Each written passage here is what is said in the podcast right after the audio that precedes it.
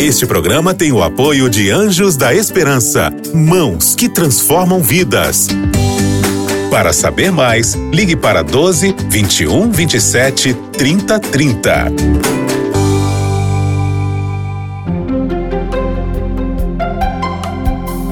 Lições da Bíblia.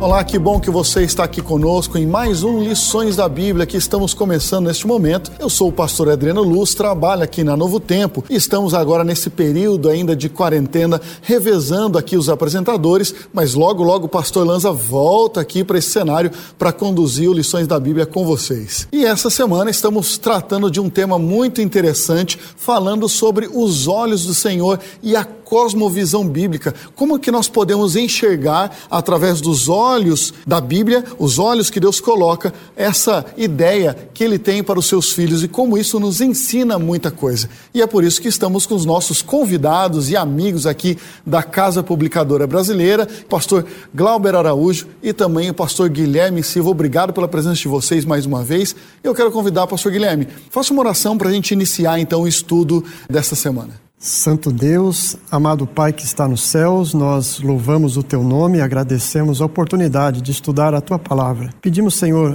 que o Senhor abra a nossa mente, o coração, a compreender as verdades que o Senhor tem revelado em tua palavra e que isso possa trazer alegria para a nossa vida e que a tua presença em nós nos ajude a prosperar. É o que rogamos por Jesus. Amém. Amém. Muito bem, esse tema aí que a lição agora nos propõe, um tema que vem falando sobre essa cosmovisão, essa visão daquilo que Deus quer para os seus filhos.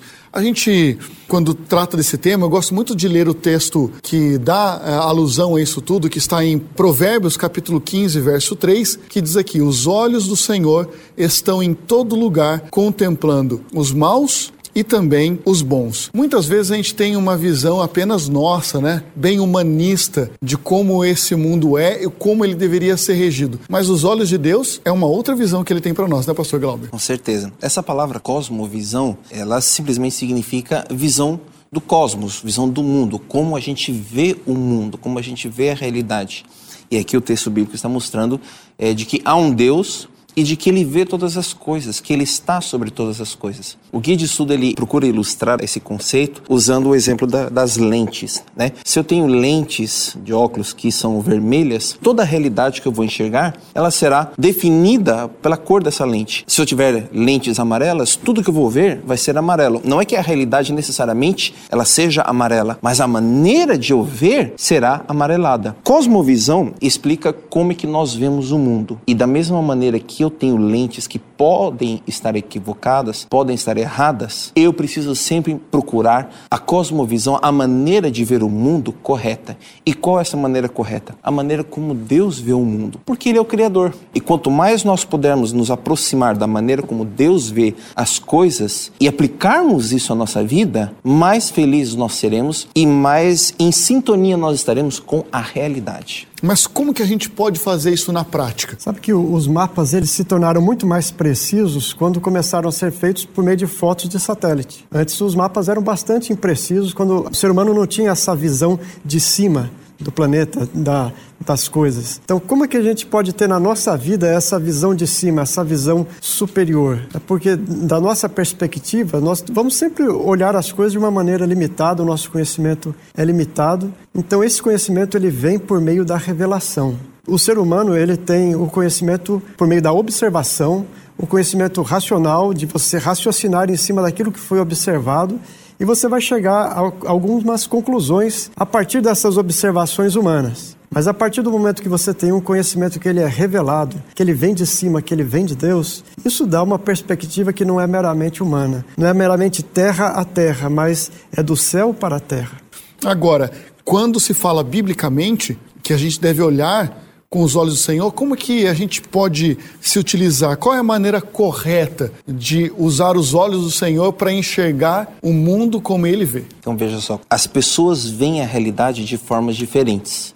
Eu, da minha perspectiva, uhum. vejo as coisas da, de uma certa forma. O pastor Guilherme também, os nossos avós, as pessoas que estão nos assistindo veem de uma forma diferente. A gente poderia muito bem cair num certo tipo de relativismo e dizer, bom, já que cada um vê da sua forma, estão todos certos. Porém, não tem como todos estarem certos. Porque o único que consegue ver o todo da realidade é Deus. Eu, como ser humano, eu consigo ver apenas um aspecto, uma, uma porção muito pequena da realidade. Deus, ele vê o todo, ele conhece o todo. Então, como é que eu consigo ver como Deus vê, como você perguntou? Quanto mais eu conhecer a palavra de Deus, quanto mais eu estudar a revelação, como o pastor Guilherme falou, quanto mais eu tentar transformar a minha maneira de pensar e de ver as coisas e me conformar com a maneira como Deus vê e faz as coisas, melhor será. O texto, por exemplo, de Romanos capítulo 12, verso 2, diz que nós não devemos nos conformar com este mundo, nos conformar com a maneira com que as coisas são feitas e elas são vistas, mas a gente precisa renovar o nosso entendimento, a gente deve renovar a nossa vida e essa renovação ela vem pelo nosso contato com Deus através ou por intermédio da palavra de Deus. Exatamente. A gente tem que pensar que o mais importante para a gente poder enxergar a vida a partir da, da visão de Deus é a gente ter o um compromisso com a revelação que Deus deu por meio da sua palavra. Agora, o grande problema é que existe muito entulho entre as pessoas e a revelação. É porque muitas pessoas não pegam a Bíblia como a palavra de Deus. Porque muitas pessoas não conseguem enxergar a realidade dessa revelação como sendo a vontade para a sua própria vida. Porque a própria religião, historicamente, ela foi usada, ela foi manipulada é, pelos poderes terrenos, ela se uniu politicamente, financeiramente a interesses escusos e fez com que essa revelação de Deus ela fosse distorcida. E às vezes as pessoas, ao olharem para essa revelação, não estão olhando para Deus, mas estão olhando para uma representação errônea feita de Deus, uma representação errônea da Sua palavra, e muitas pessoas são desviadas da verdade da palavra de Deus, da Sua revelação, por culpa mesmo de religiosos que representam de maneira errada a verdade de Deus e a sua revelação. Importante isso. Será que de repente muita gente nega a Deus por uma visão que foi dada a ele de maneira totalmente equivocada, distorcida? Existem alguns da realidade. que sim. Eu, eu creio que existem alguns que sim. Alguns talvez negam, rejeitam a perspectiva bíblica sobre Deus, talvez porque foram ensinados de maneira equivocada, de maneira distorcida, outros por motivos particulares, talvez porque não querem se submeter a um Deus, não querem é, obedecer às suas leis e assim por diante. O que eu acho interessante nessa discussão é que existem diversas distorções. E essas distorções, elas crescem ao ponto de se tornarem cosmovisões. Perfeito. Por exemplo, o guia de estudos fala de uma cosmovisão que acredita que a realidade ela se resume à matéria, ao que existe. A gente chamaria isso talvez de ateísmo ou talvez de materialismo. Ou seja, não existe Deus, não existe uma eternidade, não existe um paraíso, não existe vida após a morte é, a vida ela se resume a isso que nós vemos agora, o, o, que está acontecendo agora. Essa é uma cosmovisão. Quando você estuda esse assunto, você vai perceber que existem outras cosmovisões, como por exemplo a ideia de que existem vários deuses, o politeísmo. É uma cosmovisão que eh, gira em torno da ideia de que existem vários deuses e você interage com esses deuses de maneira específica. Tem a cosmovisão que a gente chama do panteísmo, que é a ideia de que Deus ele permeia e ele é toda a natureza, ele está em todas as coisas. A própria natureza é o próprio Deus. Então, essas distorções, elas foram crescendo e se desenvolvendo ao longo do tempo por diversos motivos. E hoje, estima-se que existem sete grandes cosmovisões que, de certa forma, resumem tudo que o ser humano já conseguiu pensar, elaborar, acreditar e desenvolver. A que nós acreditamos é o que se chama de teísmo. É a ideia de que existe um Deus, um Deus criador, um Deus pessoal, um Deus que se relaciona conosco, que ouve a nossa oração e que está preparando uma realidade na qual nós poderemos participar sem o pecado, sem o sofrimento e sem a morte. Isso é o mais importante. E a gente vai tratar de alguns pontos interessantes que a lição traz aqui. Então, inclusive, uma pergunta bem instigante. Essa pergunta de Leibniz que diz por que há algo em vez de nada, nós temos textos bíblicos que nos ajudam a responder uma pergunta como essa? Com certeza. E o interessante é ver que a Bíblia, ela não pretende explicar como que aconteceu essa criação, quais foram os métodos físicos, químicos que Deus empregou para que alguma coisa pudesse surgir a partir do nada. Ela simplesmente assume a realidade de Deus como Criador e da realidade que nós temos da existência do nosso mundo como algo que provém de Deus. No princípio criou Deus os céus e a terra. No princípio era o Verbo, o Verbo estava com Deus. Todas as coisas foram feitas por Ele, sem Ele nada do que foi feito se fez. E lá no Salmo 19 diz que os céus proclamam a glória de Deus e o firmamento anuncia as obras das suas mãos. Então, o simples fato de você olhar para o céu estrelado, simples fato de você olhar para a natureza e ver a perfeição da natureza, como que ela se relaciona, a natureza é, tanto em nosso planeta quanto no universo todo, você vê que há aí uma perfeição da criação que não pode surgir simplesmente do acaso. Se tivesse acontecido uma grande explosão e, e dessa grande explosão tudo tivesse surgido, ainda assim ia ser necessária a existência de, de um projeto para que essa explosão causasse vida e não destruição. Eu nunca vi uma explosão no nosso mundo criar vida. Né? Então, para que isso pudesse existir, ainda considerando que essa teoria do Big Bang fosse real, ele teria que ter sido projetado para que a vida surgisse em toda a sua organização, em toda a sua harmonia, em toda a sua beleza. Então, a necessidade de um Criador, ela existe, é, mesmo que se leve em consideração essa teoria, digamos assim, de um Big Bang. Uhum. Mas, independentemente disso, o que a Bíblia diz é que Deus é o Criador. Ela não se demora em responder como, ela apenas afirma que Ele é e que o que nós temos é resultado dessa criação de Deus. E, pastor Glauber, essa doutrina da criação, ela também é fundamental para essa educação cristã, para que ela continue existindo?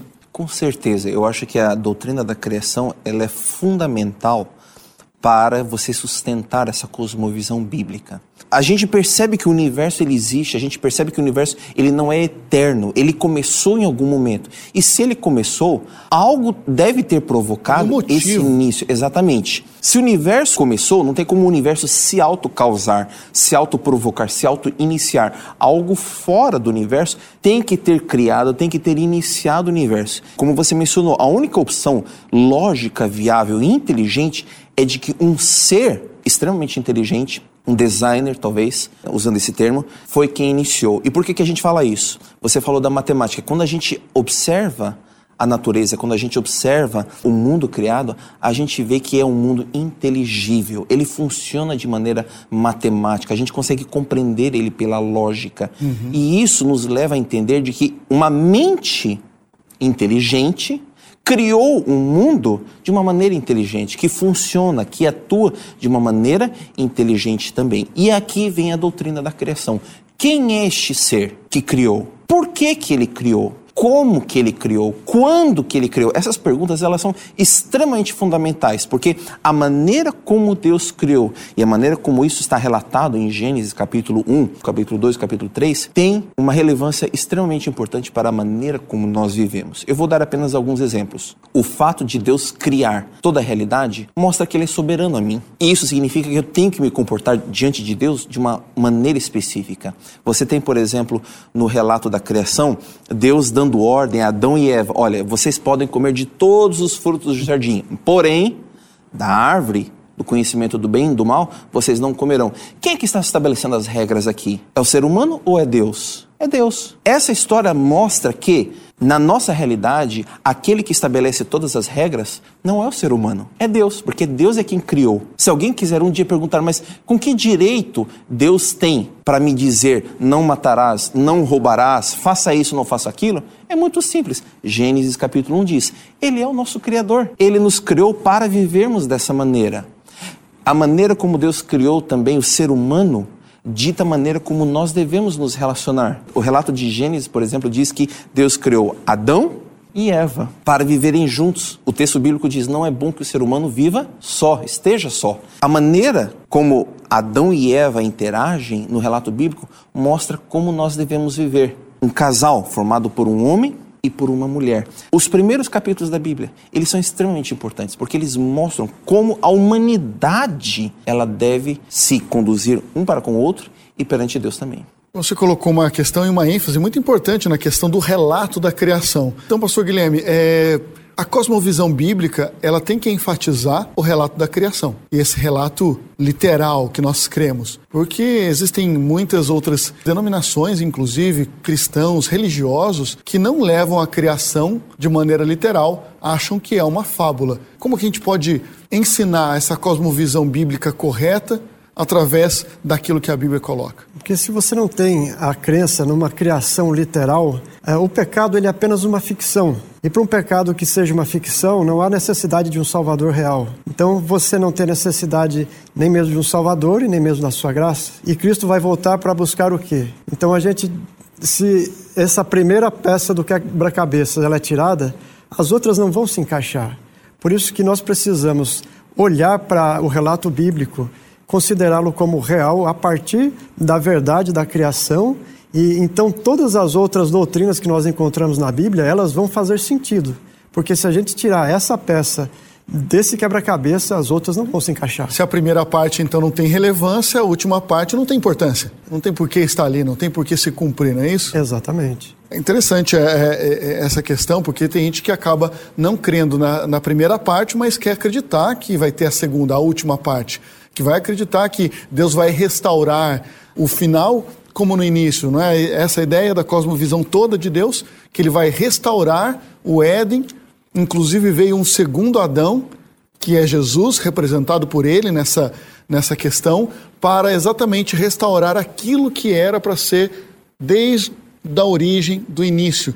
Então, é, isso acaba, o final acaba reforçando que o início é verdadeiro. Então, se alguém crê no, no final e quer acreditar nele, ela também tem que acreditar no começo disso tudo. Com certeza. Pensa só. Suponhamos que a gente acreditasse na evolução, de que a vida ela surgiu por acaso, sem nenhum propósito, sem nenhum planejamento.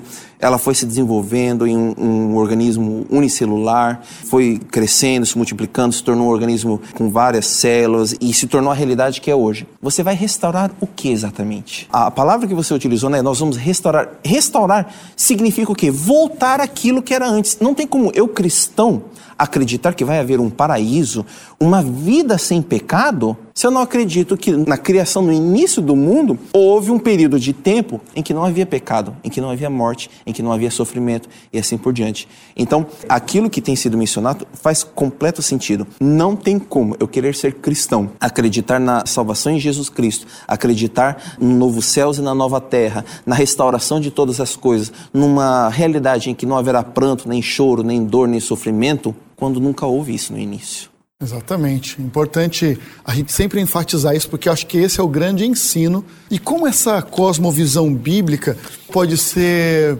difundida? Como que a gente pode fazer com que realmente esse assunto seja difundido e seja propagado e seja ensinado da maneira correta? Onde estão os pilares disso para que a gente possa realmente levar esse conteúdo adiante, para que as pessoas tenham conhecimento daquilo que a gente acredita? Sabe, a Bíblia nos diz que conheceremos a verdade e a verdade nos libertará. Quando a gente prega a verdade da palavra de Deus, ela tem alcance, ela tem entrada no coração das pessoas, porque a cosmovisão cristã, ela considera tanto a realidade de uma criação perfeita, de um mundo perfeito que Deus criou e que vai ser a realidade final também, mas ela responde à realidade presente, que é a da dor, do sofrimento, da miséria em que as pessoas vivem. E ela mostra a realidade do pecado, a realidade de um grande conflito em que nós estamos vivendo entre as forças do bem e do mal. E quando a gente prega a verdade bíblica em sua integralidade, e quando a gente apresenta essa resposta cristã aos dramas reais das pessoas em seu dia a dia, essa verdade ela chega ao coração das pessoas. Eu penso que a melhor maneira de nós levarmos a verdade dessa cosmovisão cristã é vivendo o cristianismo na sua integralidade de maneira prática. O cristianismo apresenta uma resposta para a saúde das pessoas. A, a verdade bíblica ela traz uma resposta para a saúde física, para a saúde emocional, para o relacionamento no lar. Ela traz resposta para os dilemas da sociedade, ela nos leva a ser honestos nos nossos negócios. E quando a gente vive a realidade dessa visão cristã na nossa vida de forma prática, as pessoas vão estar vendo a realidade do cristianismo encarnado na vida de uma pessoa. E é essa a melhor maneira da gente apresentar uma cosmovisão cristã verdadeira, real, que funciona. Do contrário, a gente vai cair muitas vezes em discussões uhum. que podem ser úteis, que podem ser boas, mas que às vezes não vão alcançar o coração. Uma muito interessante que sempre tem também, daqui a pouco vou passar também a palavra ao pastor Glauber, é sobre aquela visão do arco-íris, por exemplo. A nossa cosmovisão é que o arco-íris foi uma promessa que Deus fez de que ele não acabaria mais com o mundo através de um dilúvio. Mas para aquele que não acredita em nada disso, simplesmente é uma, um fato que a ciência explica, né, é que a, as gotículas de água na atmosfera fazem um prisma e a luz branca, então, agora uh, se divide em todas as cores que montam o arco-íris e ponto final, mas não tem nenhum significado de que Deus tenha feito isso por conta de uma promessa e um propósito. São cosmovisões diferentes, mas que têm o mesmo ponto de partida. O ponto de partida é o mesmo, o arco-íris, só que nós cristãos vemos de uma maneira, aqueles que não creem veem de outra. Pastor Glauber, você queria colocar é, uma. Eu queria colaborar com a, com a resposta do pastor Guilherme. A vida do cristão é um testemunho poderosíssimo para a veracidade do relato bíblico. Porém, hoje a gente percebe que existem muitas outras oportunidades que nós podemos aproveitar para difundir, para ensinar, para apresentar a veracidade do relato bíblico. Por exemplo, o que nós estamos fazendo aqui, mostrando a incoerência de certas crenças, de certas fés, diante da rejeição do criacionismo, da, do relato da criação, isso é extremamente importante, você ter debates, conversas com pessoas, debates inteligentes e mostrar que a doutrina cristã todinha, ela se sustenta diante da veracidade desse relato. E uma vez que você tira essa base, a estrutura toda cai. Conversas, diálogos teológicos e filosóficos como esse são extremamente importantes. Uma outra maneira que a gente tem também para ensinar, a educação. A educação ela é extremamente importante, a educação é, escolar, ensino fundamental, ensino médio, universitário, ele é extremamente importante. Porque desde cedo a gente consegue educar e inculcar na mente das crianças e dos estudantes essa cosmovisão que faz sentido, que é coerente, que é compatível tanto com o relato bíblico quanto com os estudos, com a ciência, com a natureza que a gente vê aí afora.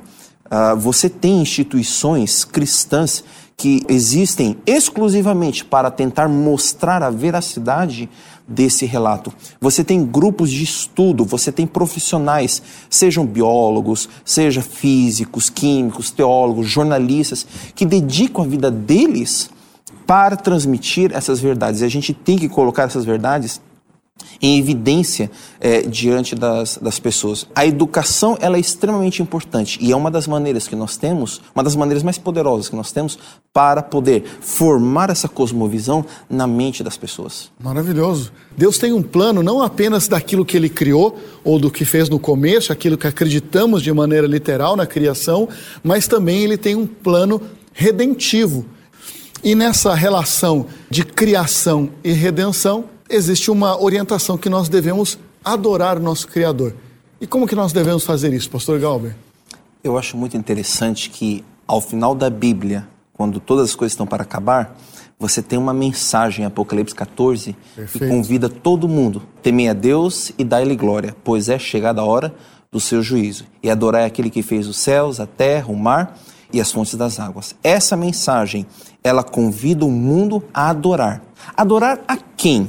O texto diz: aquele, aquele que fez os céus, a terra, o mar e as fontes das águas. Ou seja, o Deus criador. Muitas pessoas adoram a divindades diferentes, talvez divindades materiais, ou talvez divindades espirituais, mas a Bíblia ela convida o mundo a adorar unicamente aquele que fez todas as coisas. E como é que a gente adora a Deus? Essa mesma mensagem ela diz: temei a Deus e dai-lhe glória. Semana passada nós estudamos sobre temer a Deus, sobre a importância da obediência. Quando nós estamos obedecendo a Deus, nós estamos temendo a Deus. A mensagem também de Apocalipse 14, o verso 7, diz: dai-lhe glória.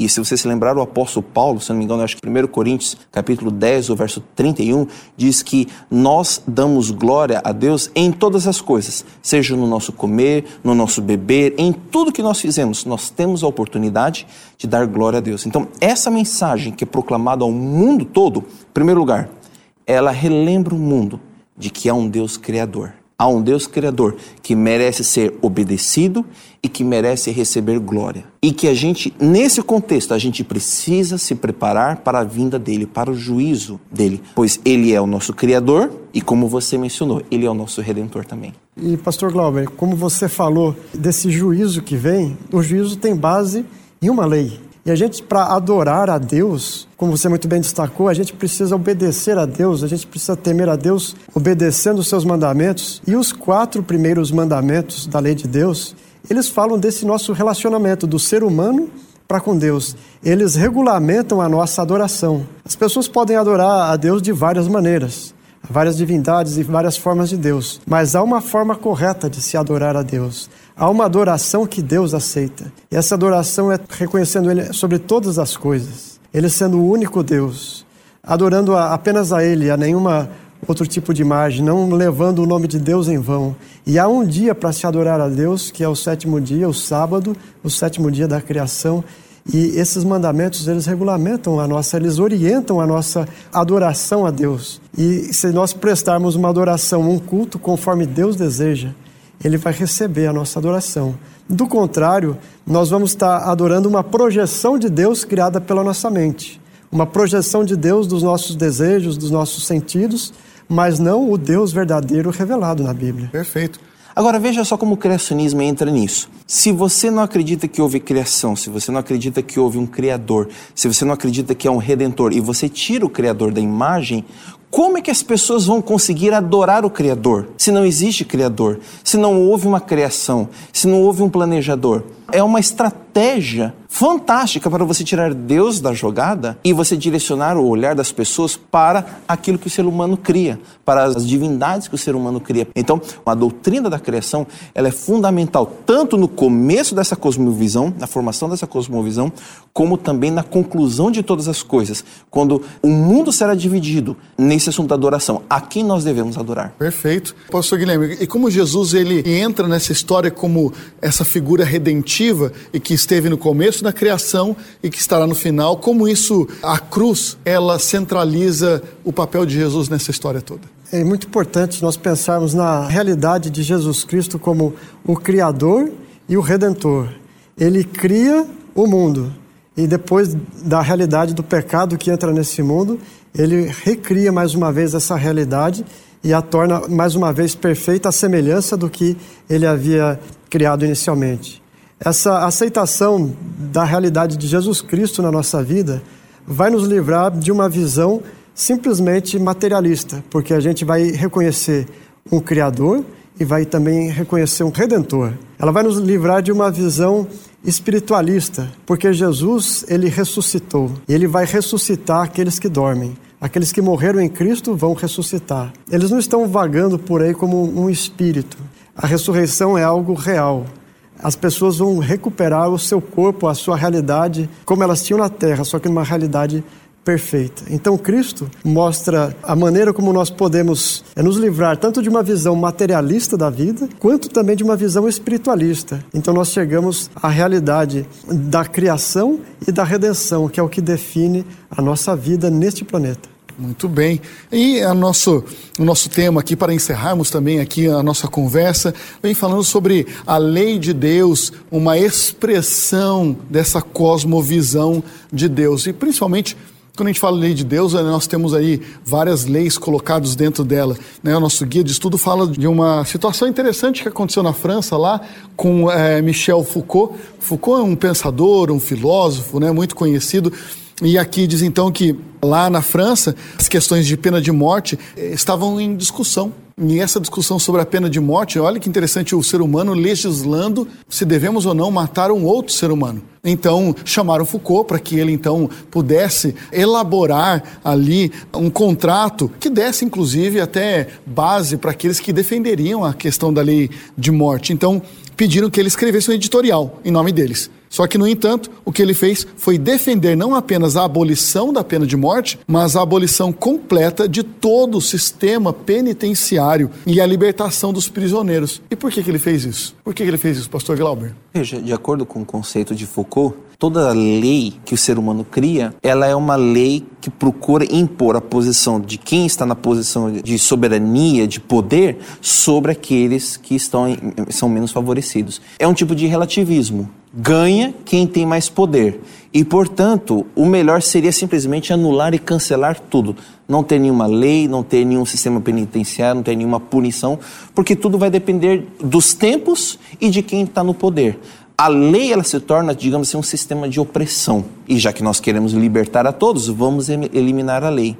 É um conceito que rejeita por completo a noção de que é um Deus criador e que, por ser criador, ele estabelece leis para que sejam obedecidas e sejam é, vividas. Eu gosto de usar o exemplo, por exemplo, de uma montadora, de uma criadora de automóveis. A montadora ela cria o carro para funcionar de uma certa maneira, para consumir um combustível específico, para andar de certa maneira. A montadora ela cria leis nas quais esse, esse automóvel tem que obedecer para funcionar. E se o automóvel funcionar conforme aquelas regras, ele vai funcionar bem vai andar e vai funcionar por muito tempo. Agora, o que o Foucault está propondo aqui é o automóvel se rebelar contra a montadora e cancelar todas essas leis e querer viver como bem desejar. O automóvel não irá muito longe e acaba sendo uma negação de que o automóvel foi feito. Foi feito para um propósito, foi feito com um objetivo e foi feito para viver de uma forma específica. E se não somos justos para poder nem legislar sobre uma questão como essa, quanto mais para a vida de uma pessoa, que depende disso tudo. Como alguém pode legislar sobre a vida de outro. E é por isso que a lei de Deus é a mais justa do que qualquer lei que o ser humano possa criar. Senhores, obrigado pela presença de vocês aqui no Lições da Bíblia, mais uma vez, por mais uma semana. Que Deus abençoe vocês e a família de vocês também. E o nosso muito obrigado a você que sempre está conectado aqui no Lições da Bíblia. Nunca perca, sempre esteja conosco aqui e nos vemos no próximo Lições da Bíblia. Você ouviu Lições da Bíblia. Este programa é um oferecimento da revista Princípios. Entre no nosso site novotempo.com/barra e peça sua revista totalmente grátis.